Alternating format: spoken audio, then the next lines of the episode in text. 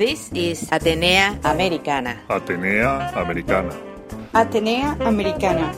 A window to the Latin universe. Stanford 90.1 FM. Radio Atenea Americana. This is Atenea Americana. Bilingual House of Culture, on the air and online. Radio Atenea Americana.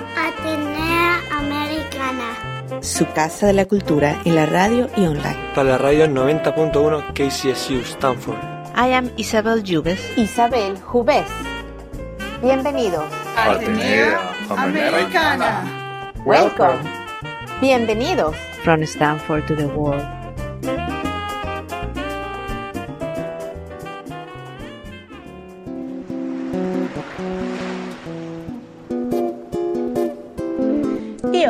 Nuestro programa en español, tenemos a una periodista internacional que ha viajado por el mundo con proyectos emprendedores y ahora está aquí con el Night Fellowship de Stanford.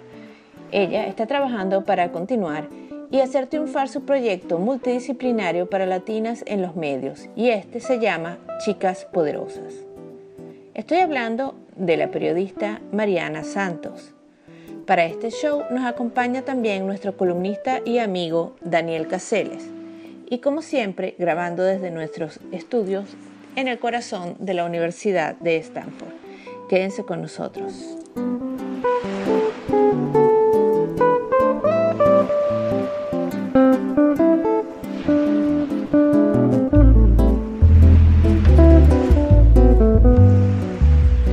Y hoy estamos aquí en Atenea Americana grabando desde la Universidad de Stanford y hoy tenemos a una invitada que ella es parte del Night Fellowship del grupo de aquí de Stanford y ella es originalmente de Portugal y bueno, habla perfectamente, como verán en unos momentos, en español, en inglés, aparentemente entre otros más.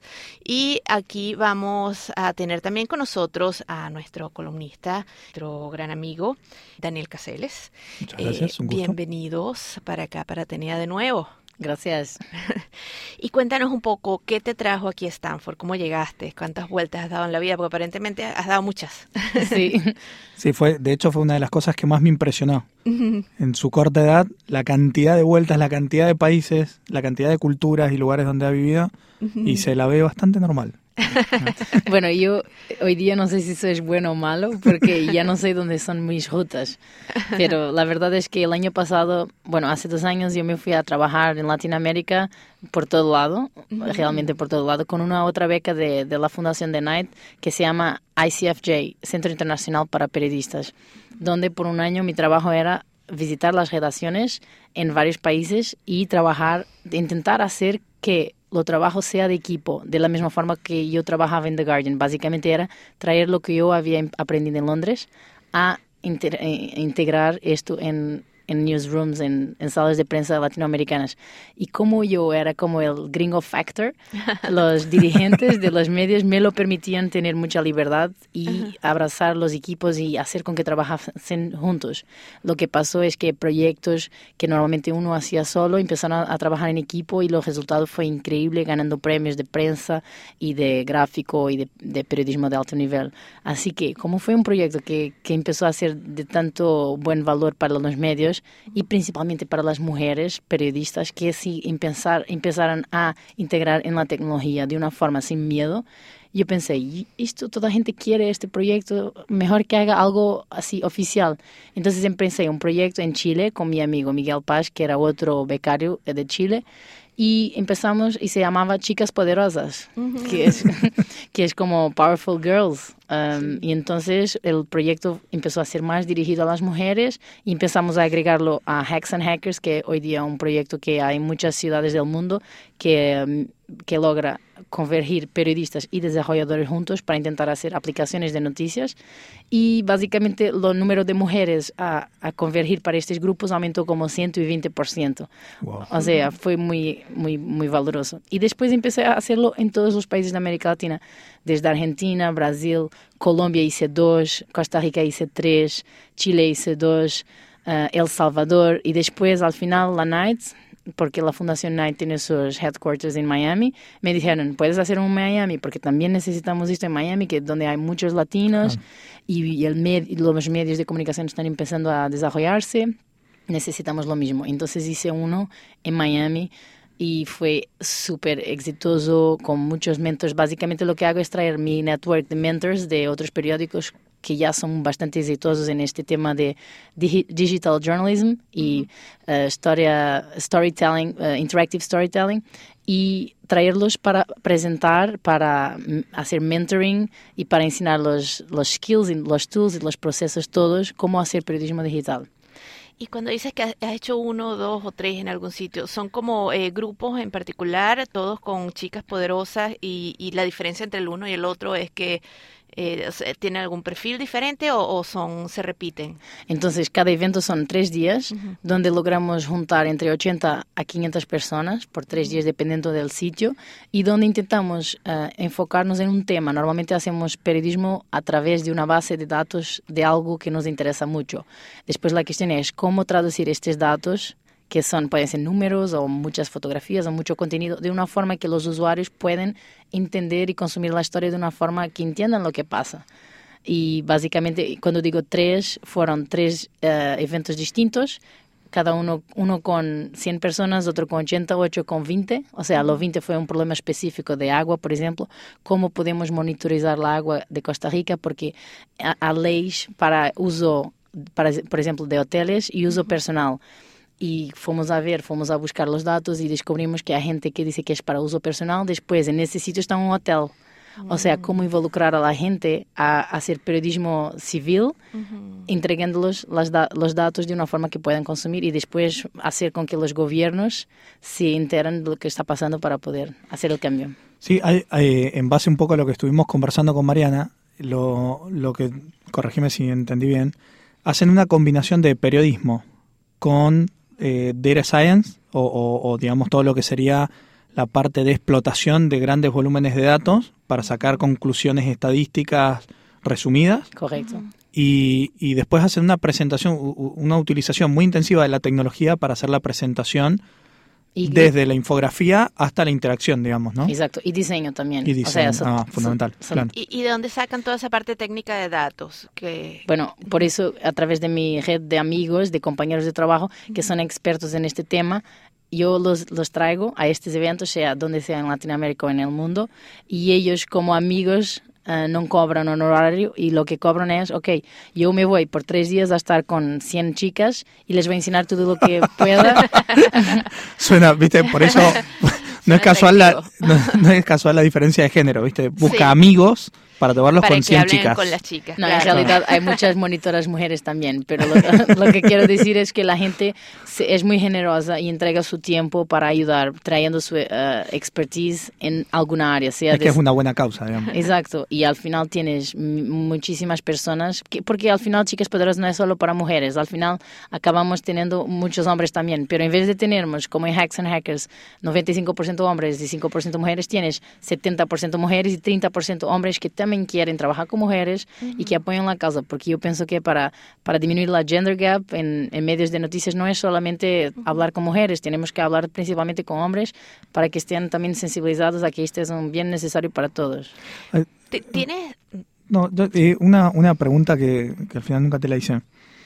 Eh, generalmente cuando uno arma una nueva organización, una nueva startup, de, ya sea con o sin fines de lucro, arranca con una motivación, arranca encontrando un dolor, un sufrimiento, algo que no está resuelto. ¿Qué es lo que vos viste en particular que no estaba resuelto? Este la, la, principal moto de chicas y que no es solo un problema de Latinoamérica, pero es muy grande en Latinoamérica es que las mujeres no tienen voz, porque cada vez que el periodismo empieza siendo más digital, y la tecnología está mayoritariamente abrazada por hombres, las mujeres pierden el contacto con poner sus artículos, poner sus voces, poner sus reportajes online. O sea, pierden un poquito su voz. Entonces, cada vez más el gender gap se aumenta. Ah, ok.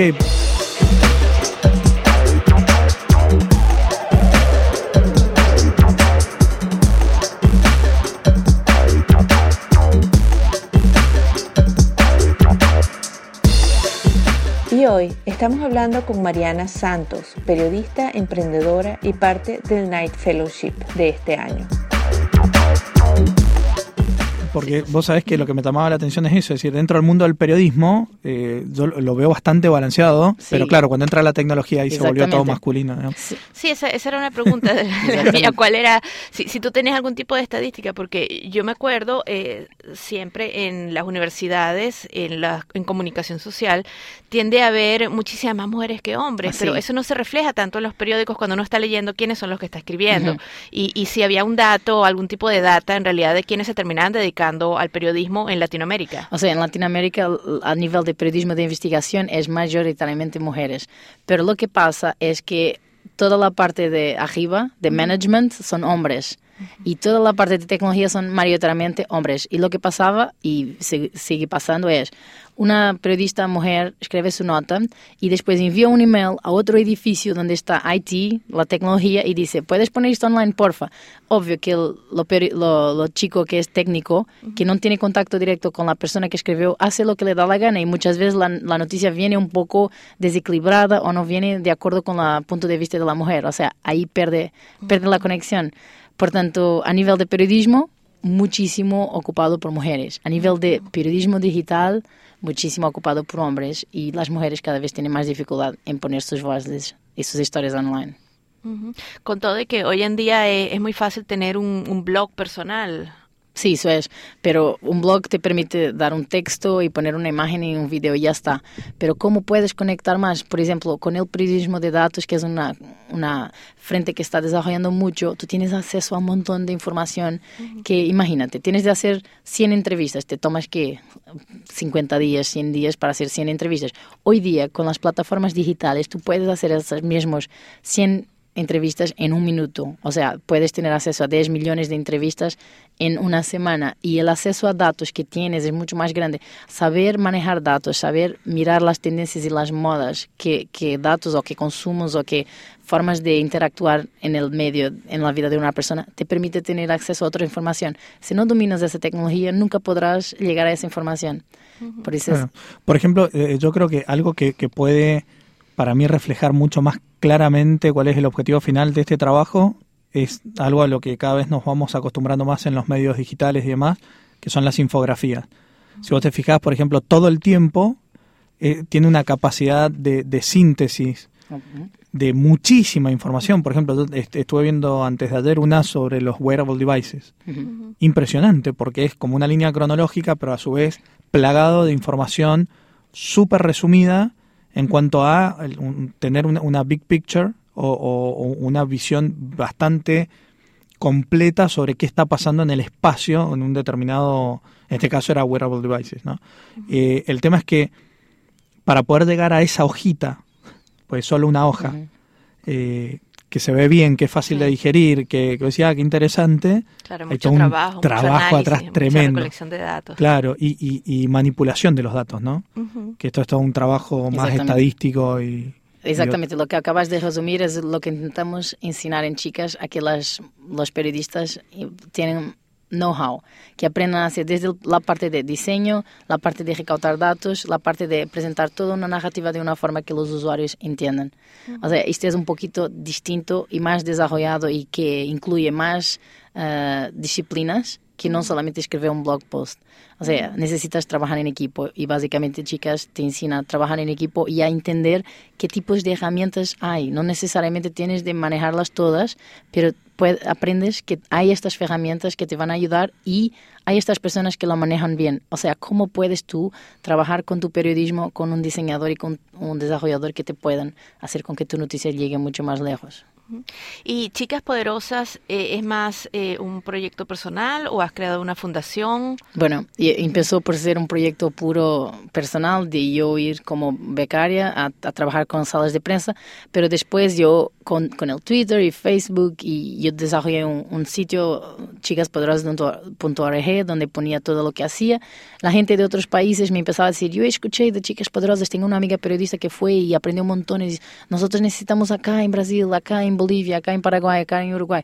Y al final terminé yendo a todos estos sitios por pasabocas. O sea, Ujú. al final creé chicaspoderosas.org como una non-profit que está agregada al Centro Internacional para Periodistas, que es una non-profit, pero que está toda oficial, que si hay un, alguien que quiere donar plata, fica isento de taxes, etcétera. Chicas aún no llegó ahí porque yo soy solamente yo, entonces prefiero agregarme a alguien que ya sabe hacer esto y que me ayude. Y mi objetivo es llegar a un más, más grande número de personas posible.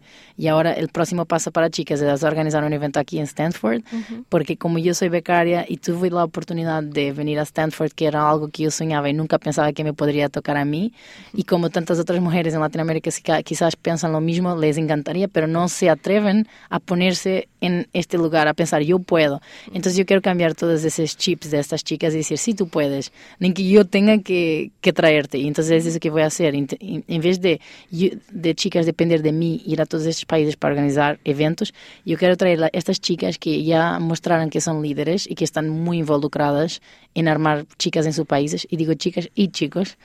Por ejemplo, nuestro amigo Nacho, que él quiere organizar chicas en su país, en su ciudad, en Mendoza, y, y, y, y tengo un hombre que no es por ser hombre que lo voy a, a, a no... A discriminar. Exacto, por Sí, eso... sí, podríamos discriminarlo a Nacho Castro, podríamos discriminarlo por un montón de razones, pero no por Pero ser no por hombre, ser digamos, hombre. ¿no? Sí, entonces lo, lo- lo- mi, mi principal objetivo ahora es traer todas estas mujeres y hombres que quieren organizar chicas en sus países que yo conozco, que ya tienen mi símbolo, mi, mi celo de sí, de, eh, ellos pueden. De y hay- sí, o sea, que son gente dedicada, que es seria, que, que se dicen van a hacer y, que, y que, que de verdad que van a tirar provecho de esto. Entonces voy a traerlos acá en Stanford. En este momento estoy haciendo un Kickstart campaign, estoy haciendo un montón de, de varas y el objetivo es traerlos acá para tres días de training en que voy a involucrar a, Google, voy a involucrar a um, Singularity University, voy a involucrar a profesores míos de aquí de Stanford que yo amo, que me enseñaron leadership y entrepreneurship y, voy, y vamos a hacer un, un evento en D-School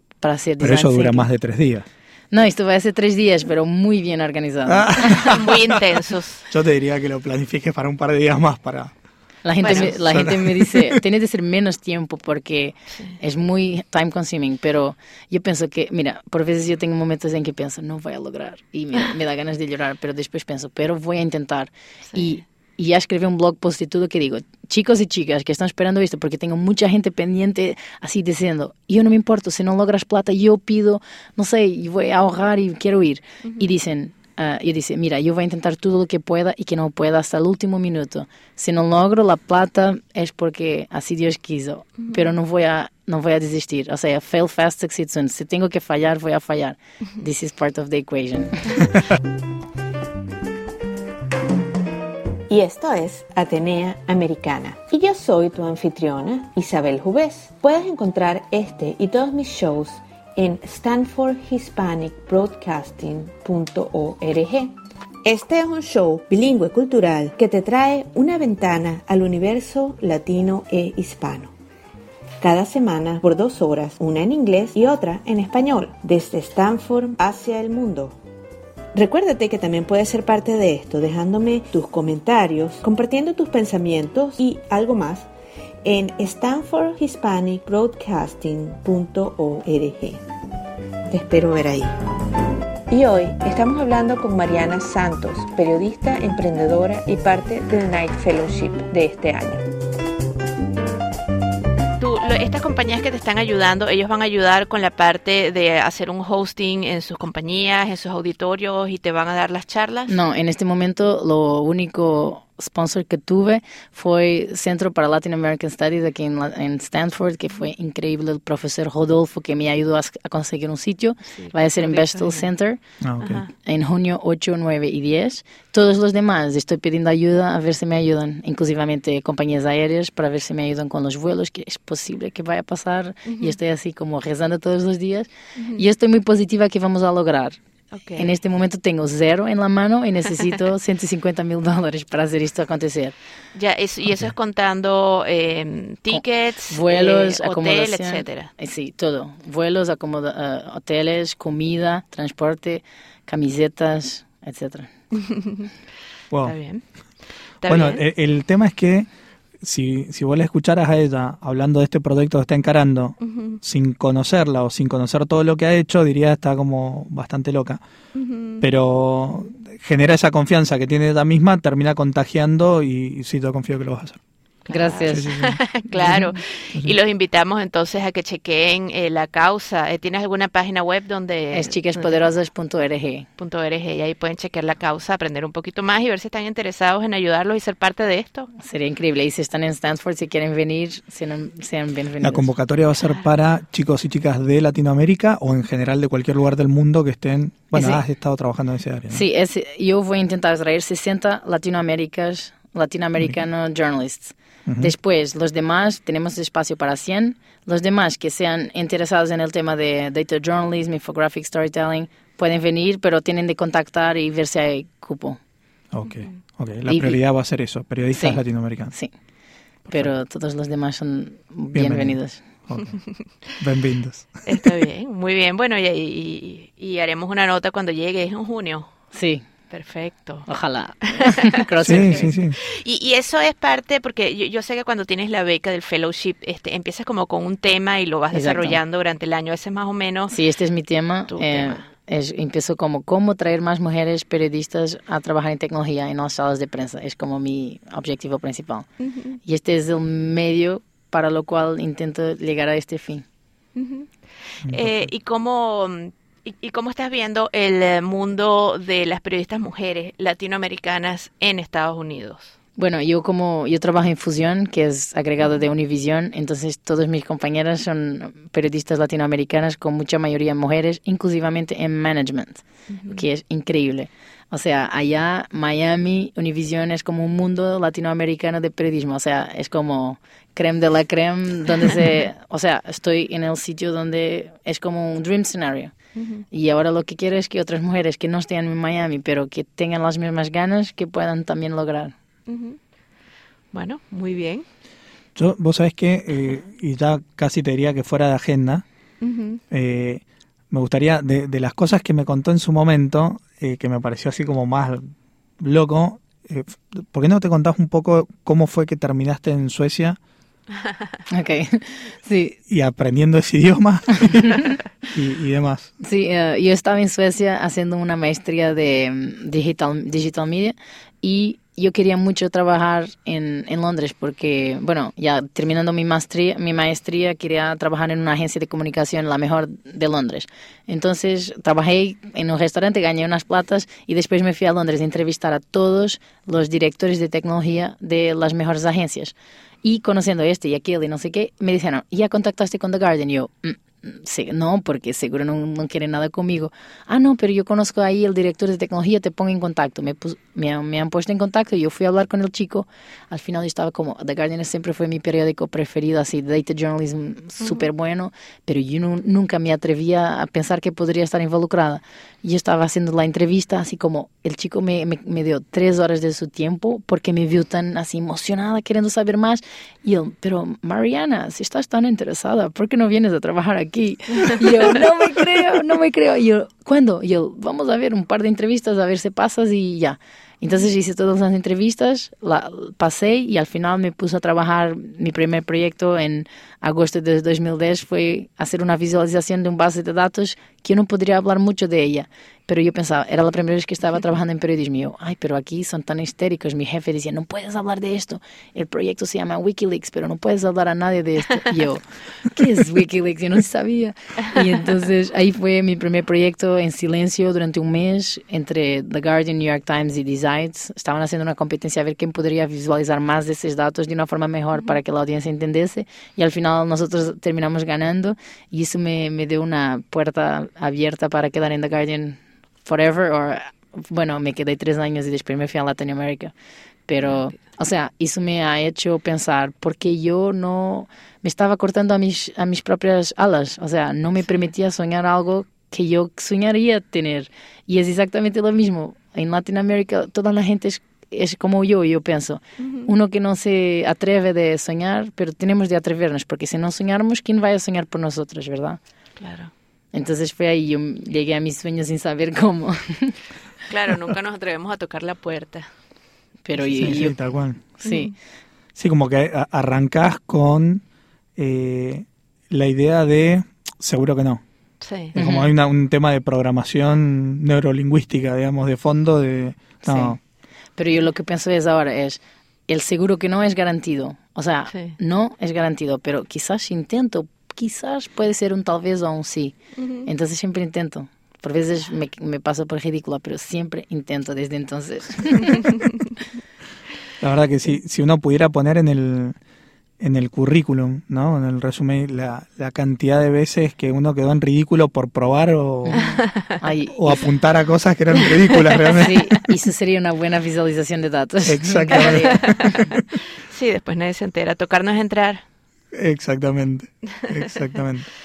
Está bien. Y sí, es lo que tú dices. eh, tú, tú hiciste un film que era así como Love It or Leave It. Ujú. este, ¿Me nos puedes hablar un poquito de eso? Sí, eso fue una cortometraje porque yo vivía en Portugal y cuando pedí plata a mi papá para ir a estudiar a, a Suecia, mi papá dice, no, ya estudiaste demasiado, quédate tranquila aquí en Portugal.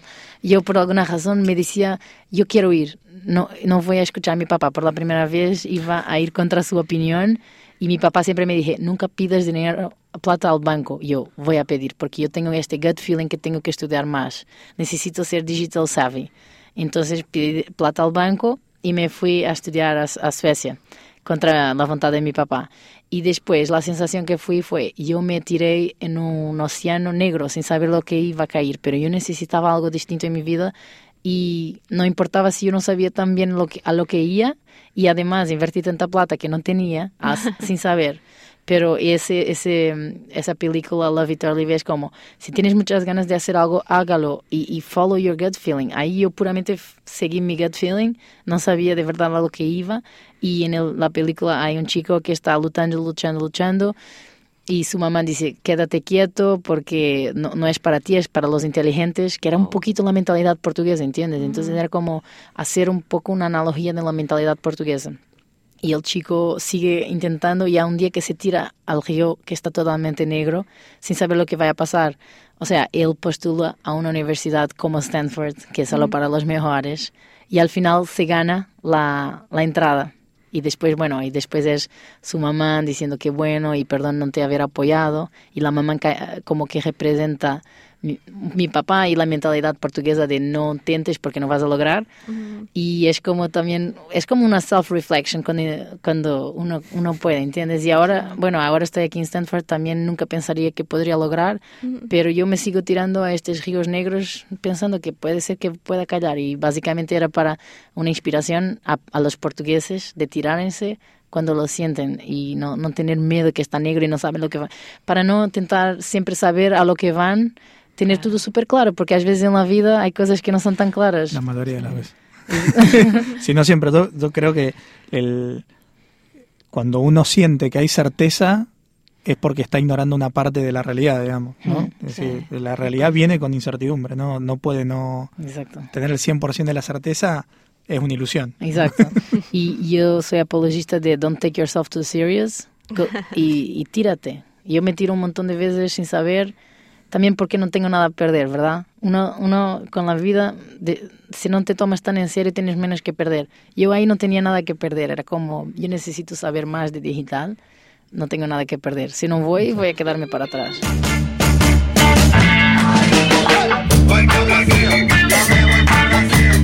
Y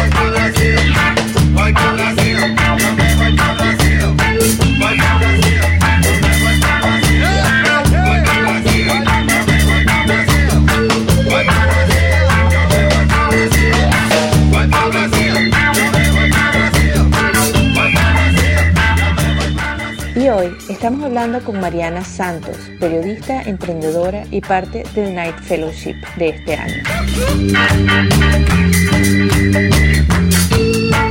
La, la única forma de poder ganarlo todo es estar dispuesto a perderlo todo. Exacto. Y como si no tienes nada a perder, aún más estás Más dispuesto, todavía, claro. ¿verdad? Claro, por lo menos te da después una historia interesante que contar. Aquella vez que se me ocurrió que podía ser. Sí, o, o por ejemplo esto de que, de, de que iba trabajando en, este, en restaurantes en, en Suecia. que obviamente la gente tiene esa manía en Suecia de hablar en sueco, ¿viste? No, Yo no, no sabía, yo no sabía hablar sueco, pero...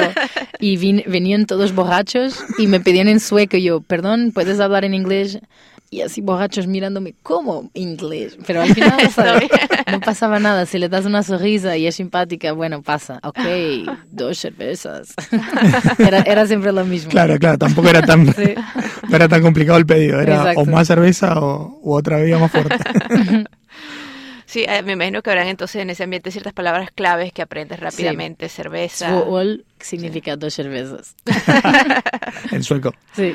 Está bien. Y terminaste aprendiendo allá directamente. La, la universidad era en inglés. Era en inglés, sí. Entonces ya aprendí solo lo básico de cervezas y rum con Coca-Cola. sí, nunca, nunca logré aprender sueco full eh, porque no me daba tiempo. Entre estudiar el máster y trabajar en restaurantes no, no tenía Sí, tiempo. era sueco, sueco borrachín. Exacto. Se hablaba muy claro, no se entendía. No, que- Tenía que tener cierto. Tiene que ser con la lengua así como sí. un par de tates más grandes. Está bien, entonces después estuviste en Londres eh, trabajando para el Guardian y después estuviste por Latinoamérica con tu primera beca con el Night Fellowship. Sí, Ahora de- vas con la segunda de Stanford. Sí, primeramente con el Centro Internacional para Periodistas. Después, en el final de esa beca, fui contratada para trabajar en, Fus- en Fusión, que pertenece a Univision y ABC.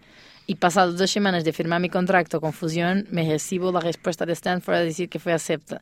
Y yo, ¿y qué hago? Entonces hablé con mi director y dije, porque una regla de Stanford es que no puedes trabajar mientras estás acá. Sí. Y una regla de mi trabajo es que tienes que trabajar full time en Miami. Sí. Entonces, entonces yo le dije, Daniel Allenberg es mi jefe, y le dije, mira, ¿qué hago? Voy a rechazar Stanford, así como, ¿qué hago? Pero No ya le había dado mi palabra, ya había hablado con todo mi equipo, ya los chicos que, vinan, que venían a trabajar conmigo ya habían rechazado su trabajo, o sea, Wow. estaban listos para venir, yo no podría desistir. Ni quería, porque fue mi elección primera y yo estaba muy, estaba y estoy muy eh, enfocada en fusión, pero esta oportunidad era como, ¿cómo la voy a rechazar? Y mi, mi jefe ha hecho la Harvard de Niemans, que es una fellowship muy parecida con esta, pero en Boston. Y entonces me dije, no, no, no, tú tienes de ir porque esta es una experiencia de vida increíble. Y entonces hablé aquí con mi dean aquí de JSK, que dice, ok, déjame hablar con tu jefe. Entonces hablaron los dos y lograron que yo estuviera acá mientras trabajaba en fusión. O sea, cada dos semanas me voy a Miami a trabajar allá con mi equipo y con el editorial. Y el resto, durante la semana estoy acá sa- sacando aulas y intentando armar chicas poderosas. Viste que a pesar del ritmo que lleva se ve normal. Yo no sé si voy a colapsar un momento. Claro. Flotando en el aire. Bueno, el año de aventuras. Sí, y este año aprendí una palabra que YOLO. Ah, sí. You only live once. Entonces, cuando for viejito tengo tiempo para descansar y dormir. Eh. No te imagino descansando, pero está bien. Sí, sí. Está bien, bueno, este, esperamos saber más de ti y que te quedes en contacto y, y gracias por venir a Atenea Muchas Americana. gracias. Y ojalá, y si quieren, puedo traer aquí un par de chicas poderosas de Latinoamérica. Oh, cuando sí, vengan. por favor. Sería muy bueno. Claro que sí. Sí, sí, un Buenísimo. placer. Ojalá, ojalá logremos. Muchas gracias. Mariana. Gracias por la oportunidad. ¿Cómo no? Hasta luego. And this was Atenea Americana. Atenea Americana. Stanford 90.1 FM. Radio Atenea Americana. A window to the Latin universe. This is Radio Atenea Americana. Bilingual House of Culture on the air and online. Su casa de la cultura en la radio y online. para la radio 90.1 KCSU Stanford. I am Isabel Jubes. Isabel Jubes. Vuelve pronto. Atenea Americana. From Stanford to the world. Remember to come back soon. Ciao. See you later.